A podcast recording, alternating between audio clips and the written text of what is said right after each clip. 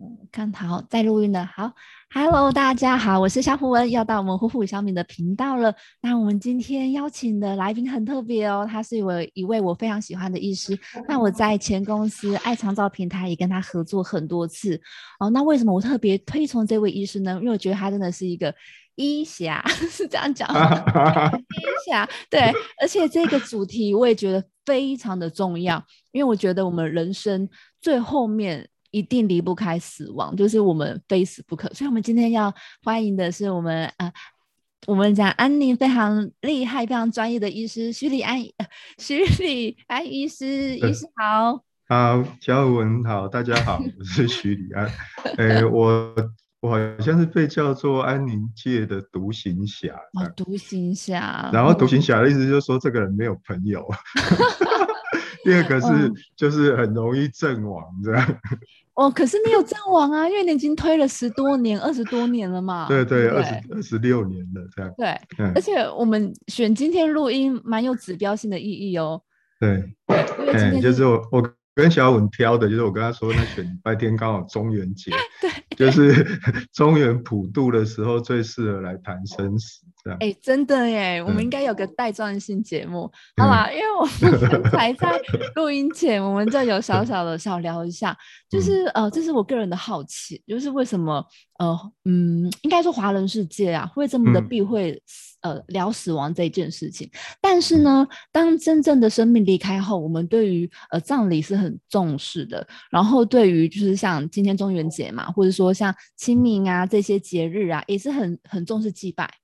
对，那为什么说特别就是会忽视这一块呢？然后呢，呃，以一个中国历史五千年没有啦， 一个悠久的历史来讲的话，对，是一直都很忽略谈死亡这件事嘛，我就会很好奇问一下许医师。好啊，我来谈一下好了。我本来是呃小文给的题目，然后呢，我我早上中接近中午的时候开始打文章，然后打了三千多次，太厉害了。但但是呢，你现在问起来，我又突然想到其其他的东西，所以先把课外的 先讲完再讲。好好好。东西就是，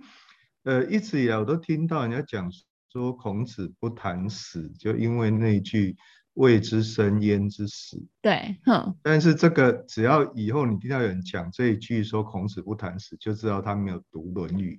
误解了。欸、因为对对，因为我写了《读论语谈生死》的系列文章，嗯、然后在我的部落格里面，那其实《论语》里面很多地方谈到死，那最有名的一段叫做“生视之以礼，死葬之以礼，祭之以礼”。对，那活着的时候是要用礼节来侍奉他，那父母过世以后就是用礼节来安葬，然后祭祀。嗯，那你可以知道说，其实。孔子的道理是用礼节去贯穿生跟死。嗯，啊，《论语》既然都有讲到这个，为什么大家都误解说孔子不谈死？所以以后只要听到有人这样讲，你就可以给这人贴标签，说你根本没有读《论语》，不要再胡好了。我觉得，然后呢我觉得嗯，没有读的比较多了。 对对对对，所以所以如果没有谈《论语》呢，就请他闭嘴，不要讲那种谬论，因为那是。显现他的无知而已，这样。嗯嗯嗯嗯。普渡这件事情其实就是祭祭之以礼，因为安葬有安葬的礼节。那通常我们活着不太想要去谈这件事情。嗯嗯。就是叫做避。好，那过世之后安葬之后，在逢年过节需要祭祀，所以中原普渡其实是一个祭祀的礼节。那在华人社会里面有，那为什么会觉得说？我们台湾人这么害怕谈论死亡，我说第一个谈怕死这件事情，对，应该不是只有台湾人会怕死啊，因为我讲说那个司马中原鬼话，他说中国人怕鬼，啊、西洋也怕鬼嘛，哈，所以哦同同理可证，台湾人怕死，中国人怕死，那西洋人一样怕死，一定我说怕死是基本人性。我后来在思考这件事情，就是它甚至是一个生物本能、啊。嗯嗯，嗯因为生物必须要贪生怕死，才有办法传宗接代跟延续物种。对，嗯。那既然生物本能是怕死，那当然就避免去谈论死亡，嗯、所以它是延伸过来的害怕谈论死亡。那、嗯、我常讲说，对于死亡的基本人性是转身背对和逃离。嗯那所以没有任何一个人正常人会愿意直接接受死亡或面对死亡。那因为我们从事安宁疗护的人呢，就是强调尊重自主权与个别差异。如果病人自己不愿意接受或面对，或者他对根本就是抗拒死亡，那嗯我们基本上也没有权利去强迫病人必须要面对死亡跟接受死亡。嗯嗯嗯好嗯嗯，那再来就是，诶、害怕谈死亡这件事情有一个逻辑上的问题。我说，对，我们就要进一步去思考说，诶，为什么不愿意谈？难道谈死亡会有害处吗？对，我说，假如谈死亡会让你提早死亡，那就千万不要谈。对啊， 嗯，那哦，假、哦，如果不谈死亡的人就不会死，那也对拜托不要谈。嗯，OK，嗯，所以不管谈不谈死亡，该死的时候一到，任何人都跑不掉啊。对啊，嗯，那嗯请问大家到底在怕什么？就是会有一点呃，就是很多人会觉得啊，好像会触眉头，或者说会想到一些自己不想要面对的事情，就是像一些离别啊，然后对，就很多事情要去面对了。对，所以不谈死亡或者害怕谈死亡这件事情，根本上是不合逻辑。嗯嗯，因为我嗯刚刚是用逻辑的分析告诉大家说，其实不管你谈不谈，都不会影响到你真正的死亡。对，嗯对，那既然不合逻辑，我们就不能用逻辑来讲。所以我说，对于害怕谈死亡这件事情是不能讲道理的。对，那我自己做，我我当医生今年满三十年，然后有二十六年在做安宁疗护。嗯嗯好嗯，那啊我最早我开的安宁病房在花莲慈济医院叫心莲病房，对，那前阵子才举办了二十五周年研讨会，嗯我嗯，我都觉得怎么时间过得那么快哦，一下子对就啊诶四分之一世纪过去了。然后我常常在跟人家讲说，在安宁疗护里面，我们不是要讲道理，而是要嗯去把干净。哎，很有道理， 哎，所以很有道理，不是嗯要说之以理，而是要动之动以之以情所以嗯你不能讲说这些病人跟家属都很不可理喻。嗯，你说嗯没错，他绝对是不可理喻，这是事实。为什嗯么？对，因为这时候他们都在情绪跟情感当中，嗯嗯，所以嗯你绝对没有办法用理智跟理性的话语去说服他们。对好、所以是要去把干净这样。对，嗯哎呀、所以害怕谈死亡这件事情基本上是感情，所以它就不嗯嗯是嗯跟有没有道理。啊所以我我的理解是，害怕谈死亡是非常不合理、不合逻辑。但是嗯为什么大家会怕？对啊因啊，为那是情绪跟情感。嗯，没错，嗯，对，那就延伸到那个生物本能，就是潜在潜意识里面让你就是尽量不去谈。所以以前我有些学员会跟我说他，呃想要邀他的朋友来听我演讲，他说因嗯为嗯他现在是家属、或者对，对他已经诊断癌症甚至末期，他邀他来嗯听我讲课。那我对说千万不要，因为在嗯当下的处境底下，绝对没有办法去碰触这件事情。哦，在当下，哼哼，是，哎，所以我其实希望大家在还健康、还清醒的时候，就来学习，而不是等到你已经变成家属或者成为嗯末期病人、再来学这件事情。嗯嗯，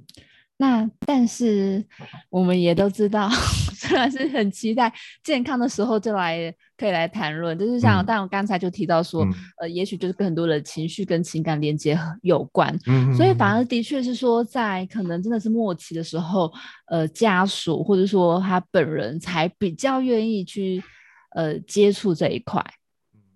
嗯嗯嗯嗯，应我不知该道是嗯，应该是我我今天有写了一个比喻啦，就是我对在读雄中的时候，嗯那高三那一年在高雄中学，那高三那一年全校有七次的模拟考。嗯然后我说模拟考为什么要模拟考？就去联考的时候就去考啦。那模拟就直考接的考啦 用意，模拟考的用意就是希望多磨练几次，模拟对几次以后，你真的嗯联考当场比较不会皮皮 撞，哦 比较可以正常发挥嘛，考上理对想的学校嘛。嗯，那我们嗯用这个来思考，就是说，哎，假如死亡是必然的，嗯对，那我们也应该要做模拟考啊。嗯嗯嗯嗯啊嗯，没错那模拟考多模模拟，然后多思考之后，你真正死亡来临的时候，比较不会害怕，嗯，比较可以去做该做或者想做的事情。对，可嗯是当我们大家都避而不谈，连模拟考都不愿意去做，嗯，然后对死亡都没有思考，那可是你知道死亡会忽然死到临头，嗯嗯嗯嗯，嗯哦，那到时候就是根本没有准备嘛。对，嗯对啊，我们在医疗现场看到了，我常讲说这些病人跟家属就是，呃，手足无措、惊慌失措、手忙脚乱、六对啊，神没无主错嘛。，嗯嗯对啊，那与其到那个状态底下，我倒宁可在健康的社会大众去推广这样的观念，让大家多一些模拟考，然后在遇到状况来临的时候，比较不会害怕，比较不会呃出状况。嗯嗯嗯，没错。呃，刚才徐医师也去提到用这个模拟考作为比喻嘛，那我觉得非常棒。但是就是说，因为模拟考它就等于是要有人可以去出不同的考题， 那可能嗯也会有呃，就是出题的老师，然后监考的老师，它其实是有一个制度的，有这样一个系统的。那目前的话，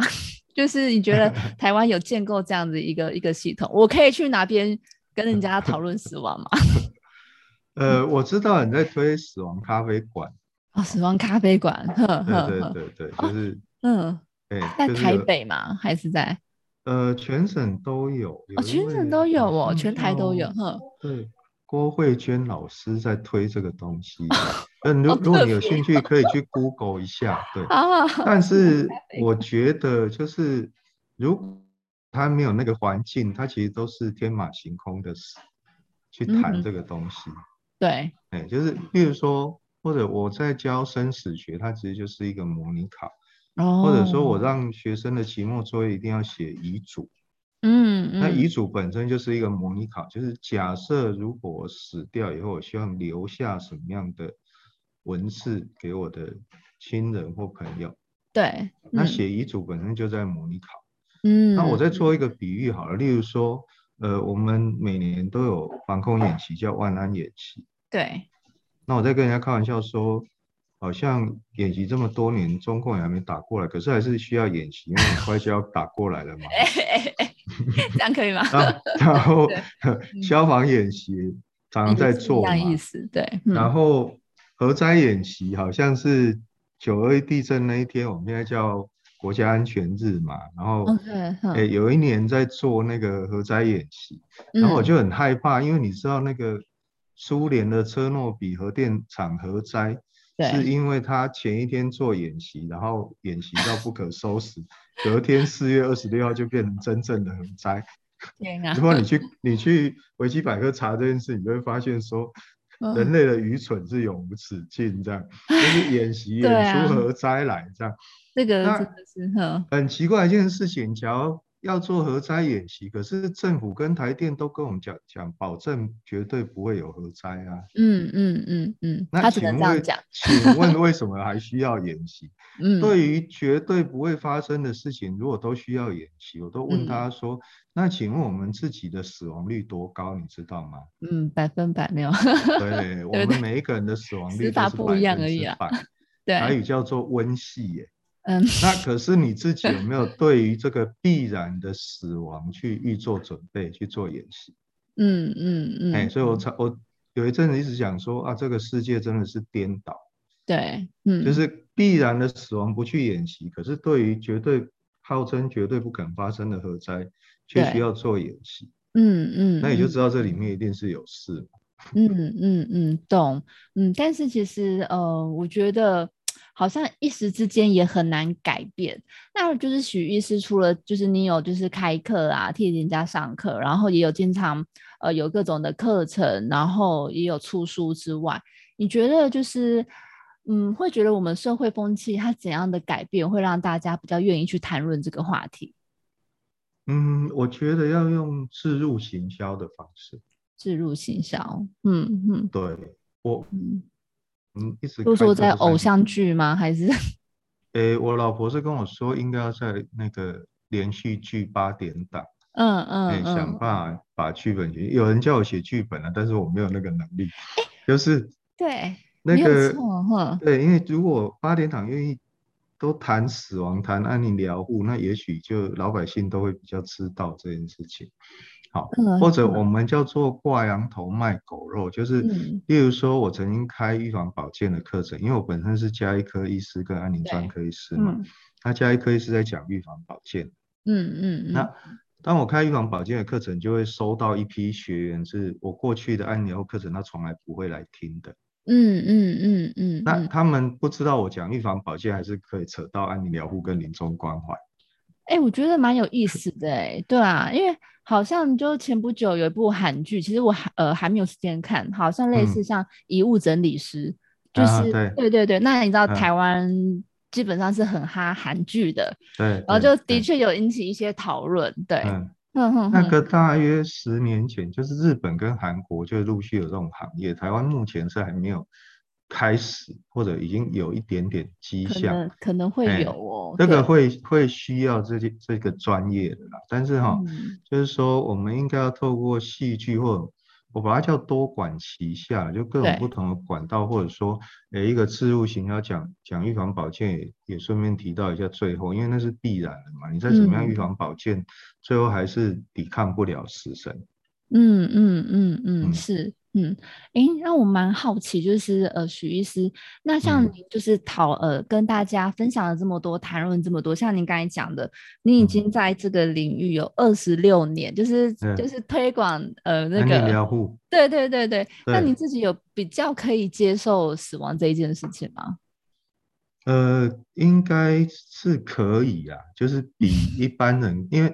看的比较多，然后应哦该比较对不害怕。嗯那嗯其实我们都要面对，就是我的老师于德惠教授讲的，他说，其实家破人亡是人生的定局，对，嗯那只是嗯我们把家破人亡想得很悲惨，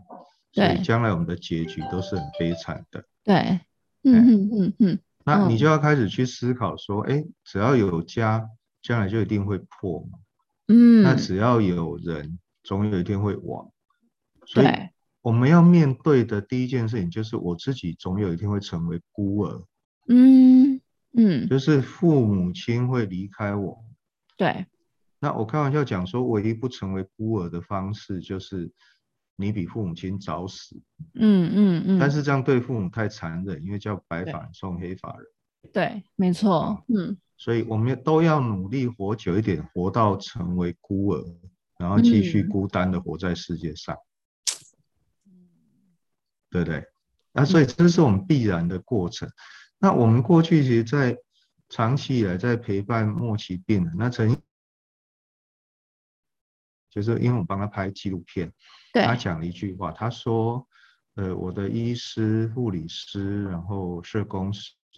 嗯，呃，心理师、志工等等。对，”他说：“呃，假如有一嗯天我不在这个世界上，我会对把你们通通都记住。嗯嗯嗯嗯，然后我我最近才放那个看影片学安宁疗护，对然，后我放到那一段，我就跟大家提醒我说：，哎、嗯病人语带玄机讲了，临终病人讲了这一句话，他说对他会把我们通通都记住。 嗯那假如你对末期病人不够好，嗯，你有没有想过你将来会死到哪里 去？你不管嗯死到哪里去，都有仇家。嗯嗯嗯嗯，那我因为努力要对病人好，所以我比较不担心这件事情。我在幻想说，我将来不论死到哪里去，应该都有朋友。哦 ，OK 所以嗯理论上做安宁疗护，将来应该要比较不怕死。 OK，嗯哼哼，是。是，嗯嗯，那意思你会觉得这个跟呃我们自己在平常是不是有一个信仰有关系吗？诶，跟信仰有关系，可是看你信仰的够不够虔诚。嗯嗯，因嗯为我们过去遇到的大多数病人，嗯就是就算他是信徒啦，如果他对会责怪自己的宗教没有保佑他，对，嗯像基督徒啊、天主教徒就说上帝为什么没有保佑我，我是好人。哦，那嗯，佛教徒，然后民间信仰也都会这样说。对，那嗯当他会这样说的话，我的老师余德惠教授他是说，呃，信徒有分两两种，一种叫平信徒，就是平常的信徒； ，OK，一哼，种叫虔信徒，就是虔诚的信徒。虔诚的信徒，嗯嗯，那虔诚的信徒就是在基督宗教里面叫做臣服，嗯，就是我全然的臣服于上帝，对，所以他要给我什么遭遇，我本来就应该照单全收，对，嗯，不可以嗯，挑三拣四。对，嗯，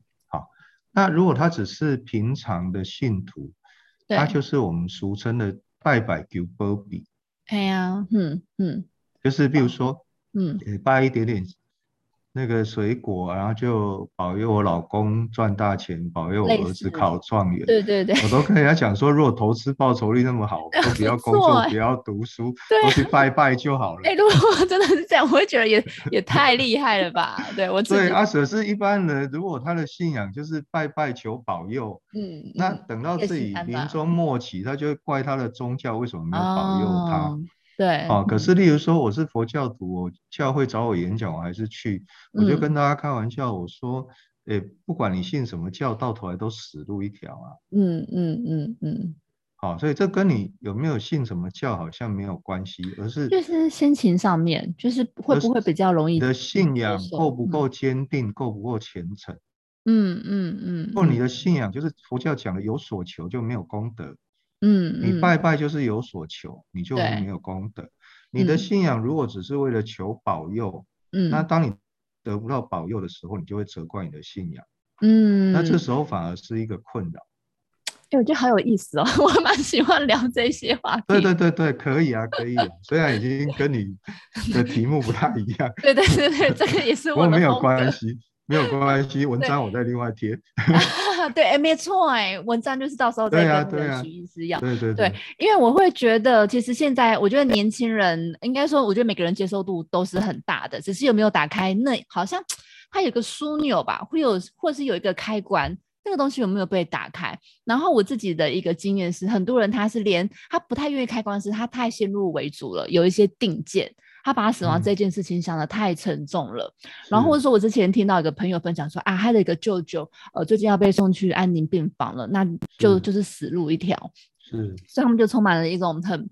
很悲情、很沉重的那种情感，然后就发现，嗯，好像也没有那么绝对啦，就是、嗯就是因为就是说，为什么要用这么悲伤的一个好像很消极的态度去面对？就是然后因为我们没有去做社会教育跟推广的不够，或者政府也没有认真宣导，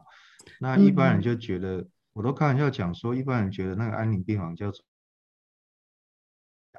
嘿、就是嗯离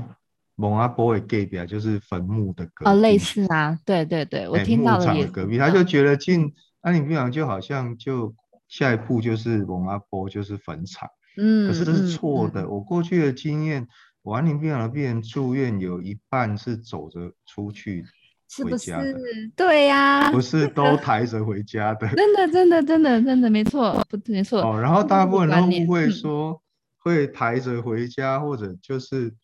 我后来就是病人呃控制稳定之后，就鼓励他们回家，因为我们有做安宁居家疗护，就是我们呃医师、护理师、社工师可以去家里看他，对，然后再帮他调整他的用药。嗯嗯嗯那我鼓励他们回家，可是后来家属常常有一个疑问，他说：“徐医师，啊，我的亲人已经末期，为什么要赶我们出院？”对，我说：“嗯不是因为末期就要关在安宁病房关到死、欸，而且嗯末期病人都希望赶快回家，对可，是家属却不希望他回家，嗯好嗯嗯，哦那嗯到底要听谁的？嗯那我们过去医疗现场都是听家属，嗯嗯没错，嗯哎，嗯对啊，可是，在安宁疗护里面还是要强调尊重自主权，尊重个别差异。”嗯，所以病人嗯想要回家，我们应该努力让他在最短的时间可以达成他的心愿。那家属应该要配合。哦对，所以我说气不过就跟家属讲说，哎啊，万一如果这是你亲人最后的心愿，对，啊你嗯不去达成，不去圆满他，那他将来死过死过死掉以后，他只会跟你们家属托梦，他又不会来找我托 梦。对对，又托梦一说啊，对，没错， 对呀、对呀、嗯我说啊，我嗯当医生，我最方便是把病人都留在安宁病房，我查房绕一圈不用一个小时。嗯，那回家我要追到家里去，好，嗯那半天顶多只能看三个病人，对，好，对那个医生的那种投资报酬率是很低的，嗯，所以大部分医生都不愿意去家里看病人。嗯嗯嗯，居家安宁。那我都我都愿意去追到家里去看啊，你们亲人家属为什么不愿意让你自己病人回家？我就觉得很奇怪。而且我说回家，我去家里看，如果他又恶化有状况，我就会自动把他收进来住院呐、嗯啊。我又不是嗯出院就不管你，那过去一般的病房就出院就是好了，所以不用管你。嗯，可是啊安宁病房出院不是好，它只是稳定一段时对间。嗯嗯那家属常常往最坏的想，他就说：“哎呀，万一回去马上有状况怎么办？”我说：“对你在诅咒你自己的亲人吗嗯，？” 我担我心啦我担让心他出院，当然希望他最好回家平安无事，然后永远都不用再回来啊！ 对，嗯，啊，所以嗯我说，我就跟家属说，你要带着祝福的心态去祝福自己的亲人，说回家才会更好。然后呢，嗯会很久都不用回来。再来，我给你保证，就是我会去家里看你。再来，我给你保证，就是在家里更恶化，我会主动把你收进来住院。嗯，那、啊这样他才嗯比较敢说，哦，好吧，那我们就回家看看。嗯嗯，就是嗯我们要做那么多的努力，才能让家属愿意配合病人回嗯家的心愿。可是这些家属都没有想过，他将来有一天自己末期的时候，当他想回家，对，却有家归不得，回不了家，嗯，那他嗯又没有能力去对抗这么多的家属，又没有能力去对抗医疗团队的时候，他自己怎么办？对，嗯嗯嗯嗯嗯，那医师，我想请问哦，就是呃，我们刚才讲到说，其实大部分人现在对安宁还是有很多的误解，但是也是嗯幸好说有不断的很多有心的人，像医师您这样不断的推广。嗯。呃，现在在这几年也有在推广病人自主权利法，那您这好边也会去跟呃家属或者是跟病人聊这一块吗？那个一定要讲的，就是在嗯安宁疗护里里面要讲这个安宁缓和医疗条例跟病人自主权利法。对啊但是很奇怪，我告诉你，你在推病人自主权利法的同时，很少人知道有一个已经二十一年的法律叫安宁缓和医疗条例。对，没错。然后病人自主权利法呢是前年一月六号开始施行，它有一个文件叫预立医疗决定书，那个要花三千块，对，甚至嗯三千五百块。嗯可是二十一年来有一张免费的《安宁缓和医疗条例》里面免费的法律文件叫《预立意愿书》，嗯，然后大多数人都不知道要签署。嗯嗯嗯哎、嗯，然后我去演讲的时候问起来，哎啊，已经二十一年了，没有人知道有一张免费的。保障你自己将来万一疾病末期的时候，可以免于被插管、电击、接呼吸器的这样的嗯法律文件。二十一年来有一张免费的法律文件，然后社会大众完全都不知道要签署，然后结果大家都在问说，那个病人自主权利法有一张要三千块的，对，我说你连免费的都不签，你问我三千块干什么？可能觉得付付费就是比较好奇啦。然后问题是，诶对，因为免费，所以政府不推，医院也不推。嗯嗯，然后那个有钱的呢，医院勉强要推，政府努力推。哦，这就是也是看那个呃推动者啦，就是他哎目前、对对，他放多少的心力在上面。那对其实嗯前年那个疫情之前，就是台台湾医疗改革基金会有安排全台湾有十场还是十二场的，就是对讲病人自主权利法那个预嗯立医疗决定书。对，然后到去北中南东的安养机构去跟住民跟员工讲。那我嗯问起来，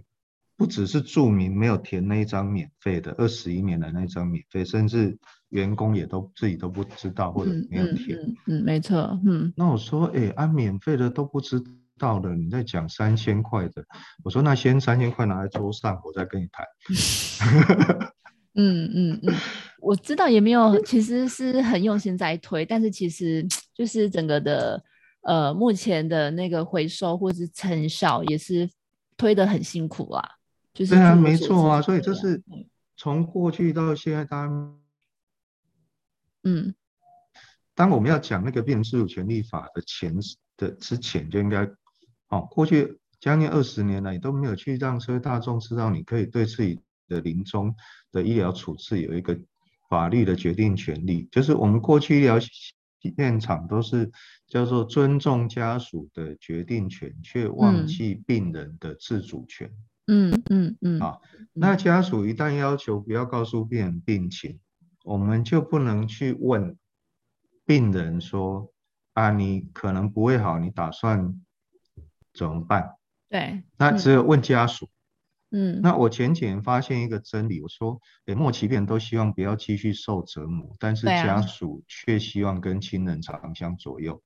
嗯所以家属就会联合医护人员继续去折磨末期病人。嗯，就是是不是少了协调的角色啊？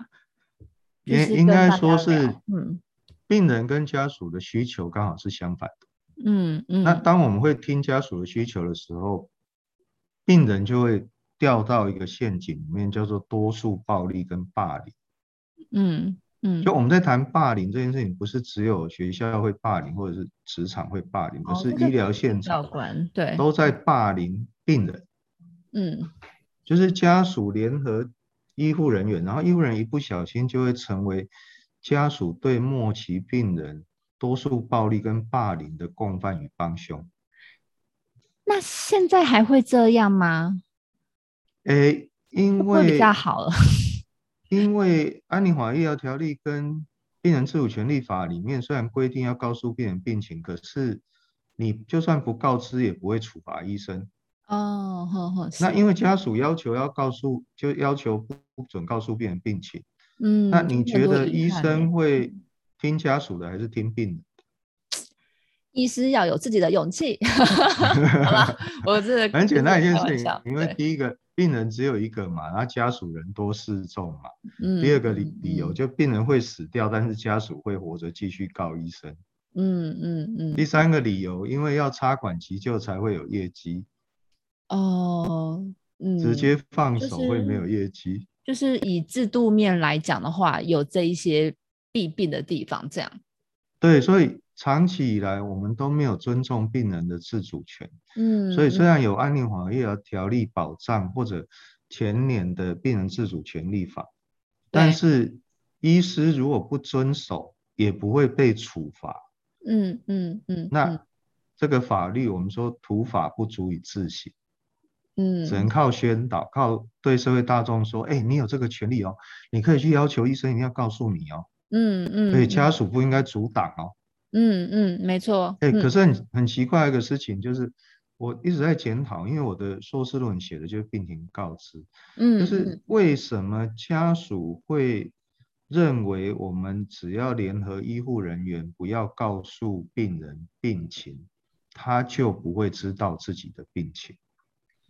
嗯，嗯对啊， 为什么会这样？因为因为我我相信说很多人都知道你的，如你如果生过病，你应该知道。嗯，假设我生病，然后人很不舒服，对啊，可嗯是家属跟我说我没事，然后医护人员跟我说报告很正常。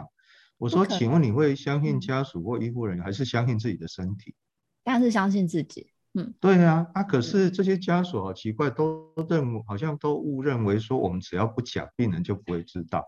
只要嗯医护人员不讲，病人就不会知道。嗯，我觉得是不是呃不知道该怎么讲？其实其实就是就是他的那个呃选项里面，他基本上选项只有呃不要讲跟 要讲，可是他没有要如何讲，好对，我嗯在讲病情告知的演讲的时候，我会举一个例子，就是日本人得胃癌，他们就是一样都不告诉病人病情。那对台湾因为被日本统治五十年嘛，从一八九五到一九四五年，嗯，所以嗯台湾的大概两个世代是受日本的文化影响，嗯嗯那嗯一样不不想要告诉病人病情。那日本人得胃癌呢，家属就会联合医护人骗他说啊，你不要担心，你不要烦恼，你只是胃溃疡而已。哦，我说你把病人骗到死掉，然后这一群家属当中，将来有任何一个人自己生病住院，然后旁边人都跟他讲说你不要担心，你不要烦恼，你只是胃溃疡而已，嗯嗯请问他会相信吗？